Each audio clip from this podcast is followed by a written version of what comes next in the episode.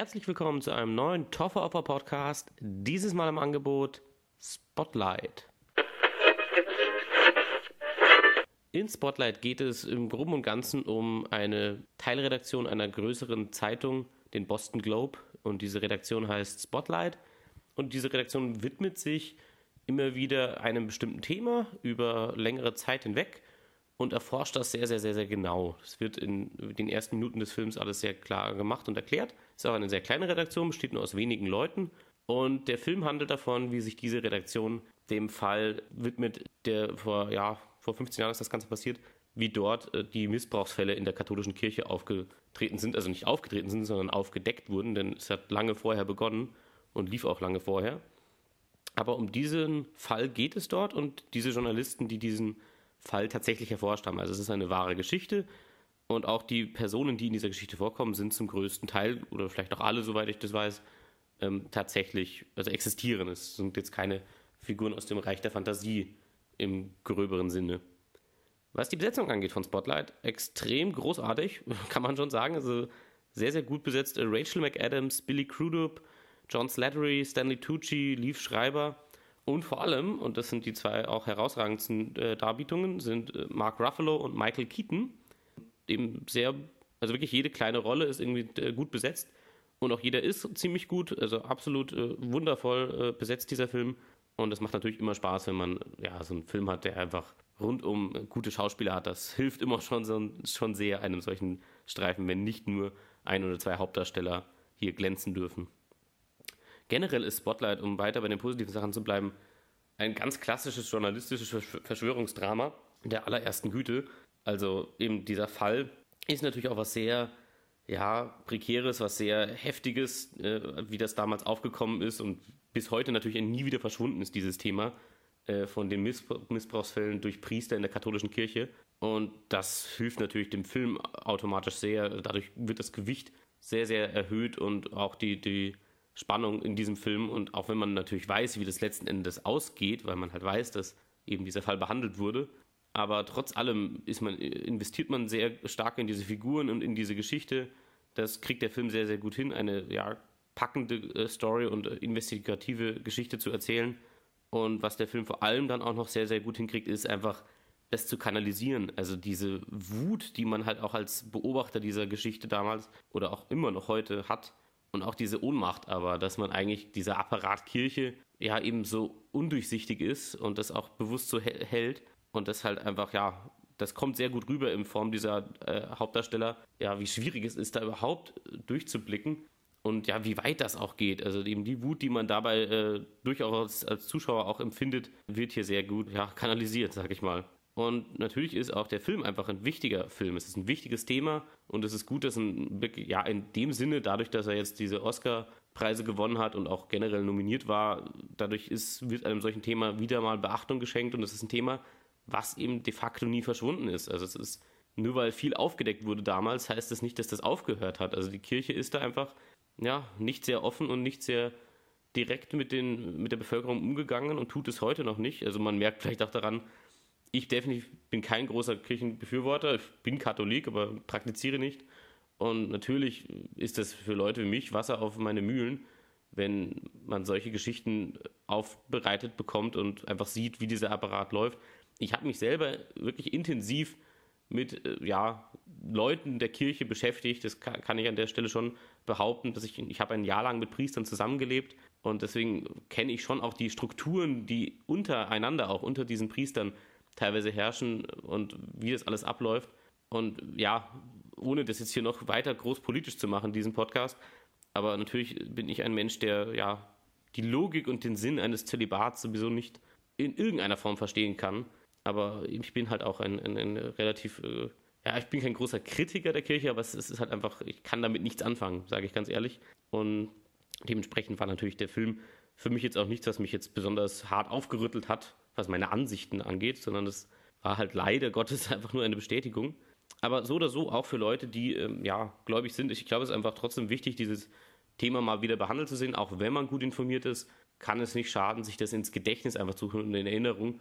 Und auch unabhängig davon, dass es in diesem Fall um die Kirche geht und um Gläubige, die das alles gemacht haben, diese Priester, ganz abseits dessen ist es einfach wichtig, dieses Thema Kindesmissbrauch und, und ja, wie, wie stark das doch submäßig in der Gesellschaft mitschwingt, nicht zu vergessen. Und das ist einfach nach wie vor der Fall und eben auch nicht nur bei Priestern, sondern ganz allgemein in der Gesellschaft. Das kommt so oft vor und wir brauchen nicht glauben, dass das hier nur Priester betrifft oder so, weil die einfach einen speziellen Lebensstil führen müssen, sondern genauso stark kommt auch generell der, eben der Missbrauch oder auch nur die Misshandlung von Kindern das alles tritt regelmäßig in unserer Gesellschaft auf und man muss da immer ein waches Auge für haben, wenn einem sowas begegnet. Und deswegen ist es gut, dass dieser Film dieses Thema einfach wieder aufgreift und wieder auffrischt. Definitiv gut. Um einen etwas lockeren äh, ja, Pluspunkt dieses Films zu nennen und jetzt nicht weiter hier zu schwadronieren über meinen persönlichen Standpunkt zu diesem Thema. Ähm, die Musik des Films ist sehr, sehr schön. Ist von Howard Shaw dieses Mal komponiert, ist auch ein sehr bekannter Komponist. Und mir ist einfach zwischendurch aufgefallen, dass ich die Musik sehr, sehr schön finde. Es ist auch was, was man sich unabhängig vom Film anhören kann. Sehr pianolastig in der Regel und war einfach war eine Musik, die sehr gut den Film unterstützt hat. War sehr klassisch auch vom, vom Klang her. Das hat auch zu dieser sehr klassischen Art von Genrefilm gepasst. Und eben, aber hat stimmungsvoll Szenen herausgehoben, die von größerem Wert waren oder wichtige Momente für diese Figuren. Und das am Rande auch noch eben neben der großartigen äh, Besetzung und auch der sehr, sehr guten Leistung von Mark Ruffalo und Michael Keaton definitiv die beiden interessantesten Figuren dieses Films. Und ja, eben, also kann man auf jeden Fall schon mal sagen, ein sehr, sehr guter Film, sehr solide gemacht, absolut äh, keine gröberen Schnitzer drin, sage ich mal. Den einen, den ich aber doch habe, äh, ist lustigerweise, und natürlich bin ich ein Laie, das möchte ich an dieser Stelle betonen, ich habe keinerlei Ausbildung in diesem Bereich, aber ich bin halt ein sehr filminteressierter Mensch, aber deswegen muss ich äh, von meiner Seite her zumindest das Drehbuch kritisieren, was natürlich sehr absurd ist, wenn man bedenkt, dass dieser Film für das beste Drehbuch den Oscar gewonnen hat. Aber vielleicht kann man es nicht zu 100% dem Drehbuch zuschreiben, vielleicht ist es eine Mischung aus Drehbuch und Regie. In der Regel ist es das eigentlich immer. Ähm, der Film wirft gerade am Anfang sehr viel mit verschiedenen Namen um sich und macht mir aber nicht immer klar oder sehr spärlich nur, wer das jetzt ist. Also ich sehe mal eine Figur und dann wird der Name einmal genannt und ab danach kommt die Figur nicht mehr vor aber 15 Mal wird der Name noch immer wieder zwischendurch erwähnt, aber eben sehr verteilt und sehr rar gesät. Und deswegen hat man dann manchmal, also ich zumindest, dann keinen Bezug mehr, um wen geht es jetzt eigentlich. Die Story selber ist klar und simpel und eigentlich gut zu verfolgen. Aber das wollte ich schon anmerken, dass mich das sehr verwirrt hat. Gerade wenn dann so ein Film so einen äh, hochkarätigen Preis gewinnt. Ich fand es wirklich ein bisschen komisch, auch von der Struktur her, dass man sehr, sehr viele Namen in den Raum wirft. Und am Anfang dachte ich mir, vielleicht ist das Absicht, um zu zeigen, wie undurchsichtig und wie verworren dieses Thema auch für diese Journalisten war. Aber der Film wird auch da nie klarer, auch nicht am, äh, zum Ende hin, wenn man diese Geschichte analysiert hat und aufgedröselt hat. Es stehen auch am Schluss einfach sehr, sehr viele Figuren dann im, Rauf, äh, im Raum in diesem Film, im späteren Verlauf. Und um zu wissen, äh, wer da jetzt wichtig ist und wer was zu sagen hat, muss ich sagen, fand ich jetzt nicht wirklich übersichtlich. Also eben, ist schwer jetzt zu sagen, ob das jetzt nur am Drehbuch liegt, aber definitiv hat das Drehbuch darauf einen großen Einfluss, die Struktur der Szenen und die Dialoge und was eben in welcher Art und Weise dem Zuschauer gefüttert wird. Und natürlich muss das Ganze an einem Regisseur auch noch vorbei, der natürlich auch sich überlegt, wie strukturiere ich Szenen, wie baue ich das Ganze, damit der Zuschauer kapiert, worum es geht und was los ist gerade. Also eben möchte ich hier nicht irgendwie sagen, er hat hier einen schlechten Job gemacht, aber ich war sehr verwirrt, was dann eine solche Auszeichnung angeht, dass ich das Drehbuch eher, ja, also jetzt nicht herausragend fand. Also eher sich ein paar Momente geleistet hat, wo es den Zuschauer eher ein bisschen verliert durch seine Verworrenheit.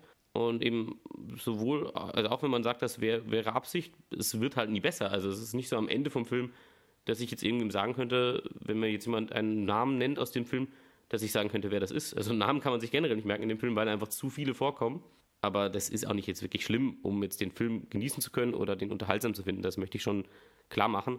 Darum geht es hier wirklich nicht, aber wie gesagt, um diese Auszeichnung, über diese Auszeichnung habe ich mich ein wenig gewundert. Und eben, wenn man dieses, diesen Film an sich noch analysiert, im Hinblick darauf, dass er ja der beste Film 2015 gekürt wurde von der Academy of Motion Pictures, Arts and Science, für mich persönlich bisher nicht. Also eben, und ich habe Raum noch nicht gesehen, der ja auch für viele ein, ein sehr klarer Kandidat für einen sehr, sehr außergewöhnlichen Film war, aber eben scheinbar keine Chance hatte, diesen Preis zu gewinnen. Aber ich habe The Revenant gesehen und The Revenant, das Problem ist bei so einer Debatte generell mit bester Film, da ich keinen abschließenden Oscar-Podcast mache zu den äh, Preisen, die jetzt vergeben wurde und was ich davon halte, kann ich es an dieser Stelle mal sagen. es ist halt die Frage, was sind die Oscars? Sind die Oscars jetzt eine Entscheidung, wo es darum geht, einen Film zu nehmen, der unsere Gesellschaft was mitgibt auf dem Weg, eine Botschaft und auch ein kritisches Thema behandelt? Oder sind die Oscars ein Preis, ein Filmpreis, der außergewöhnliche Leistungen im Filmbereich auszeichnet? Und wenn es um Letzteres geht, ist es für mich einfach ganz klar The Revenant. Unabhängig davon, ob das jetzt auch eine reale Geschichte ist, ist es ja, aber damit hat das überhaupt nichts für mich zu tun, sondern es geht einfach für mich um die Leistung, was packe ich in diesen Film und wie habe ich es verpackt und wie wirkt es und ist es meiner Meinung nach auch etwas, was die Zeit übersteht äh, und auch noch in Jahren relevant bleiben wird und immer was, woran, woran man sich zurückerinnert und vielleicht auch ein Beispiel sein wird für andere Filmschaffende. Und das ist für mich ganz klar The Revenant. Spotlight ist das in der Hinsicht nicht. Mir ist klar, was die Entscheidung, wie die Entscheidung gefallen ist. Es ist ein wichtiges Thema, was den Leuten wieder bewusst gemacht werden muss. Und es ist wahrscheinlich eine eher politische Entscheidung, dann so einen Film als besten Film des Jahres auszuzeichnen.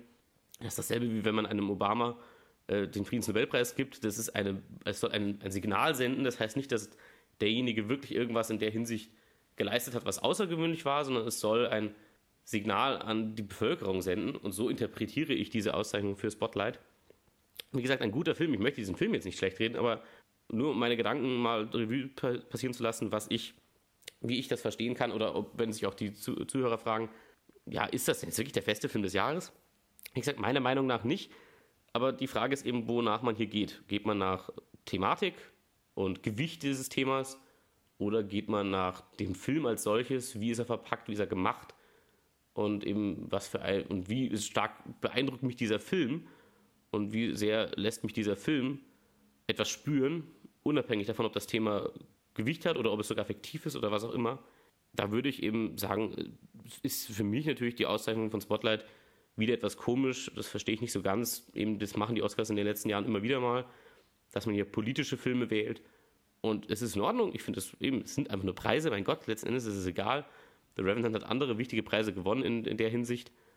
Aber ganz verstehen werde ich das nie. Und ich finde die Oscars immer unterhaltsam zu gucken, aber man darf sie wirklich nicht ernst nehmen oder sich denken, wenn jetzt hier der beste Film ausgezeichnet wird, dass das auch der beste Film des Jahres ist. Das ist zumindest in der Regel oft nicht so. Zumindest nicht die Oscars, die ich die letzten zehn Jahre so verfolgt habe. Das ist nicht immer der Fall, dass hier der beste Film auch wirklich als bester Film ausgezeichnet wird. Wenn man bei dem Thema Oscars noch kurz bleibt, was die Besetzung angeht, Rachel McAdams, super Schauspielerin, ich mag die wirklich gern, ich sehe die gern werde mir jetzt auch endlich mal True Detective, äh, die zweite Staffel angucken, in der sie dabei ist. Und auch an anderen Filmen mag ich sie recht gern, die Frau des Zeitreisenden und, ähnliches. Ist eine gute Schauspielerin, aber eben auch da fand ich die Nominierung etwas äh, verwirrend. Einfach und nicht, weil sie schlecht ist, überhaupt nicht. Sie ist, sie ist wirklich gut. Aber ihre Figur ist einfach nicht die eine besonders komplexe in diesem Film. Die, ja, in dem Fall männlichen Figuren, äh, die, Mark Ruffalo und Michael Keaton, sind eigentlich die Figuren, die am meisten Screentime haben und auch am meisten, ja, Charakterentwicklung durchlaufen dürfen und auch am meisten Hintergrund bekommen durch entweder eben ihr aktuelles Handeln oder durch ihre Vergangenheit im Film. Und deswegen habe ich die Nominierung nicht so ganz verstanden. Also Mark Ruffalo ist mir im Nachhinein klar und man merkt auch, dass Mark Ruffalo hier anders ist als in anderen Filmen. Also er versucht eindeutig, eindeutig seine Figur an diese echte Figur, diesen echten Journalisten, den er spielt, äh, anzulehnen.